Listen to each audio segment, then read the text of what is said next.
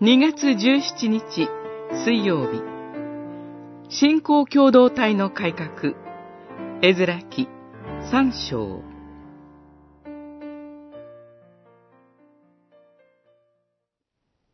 祭司たち、すなわち、ヨザダクの子、イエシアと、その兄弟たちは、シェアル・ティエルの子、ゼルバベルと、その兄弟たちと共に立ち上がり、イスラエルの神の祭壇を築き、神の人、モーセの立法に書き記されている通り、焼き尽くす捧げ物をその上に捧げようとした。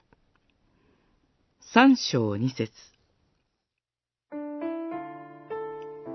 補修から帰還した人たちが、すべてのことに先立って取り掛かったことは、祭壇を築くことでした。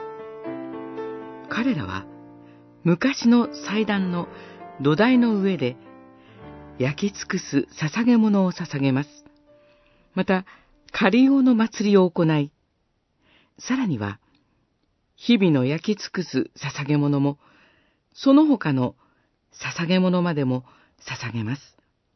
すべて、モーセの立法に書かれている通りに行われたことであったと強調されています。これが信仰共同体、神の民の信仰生活の回復の姿です。私たちは自分の属する教会や自分の信仰生活が変えられることを願っています。けれども、それはどこからどのようになされるのでしょうか。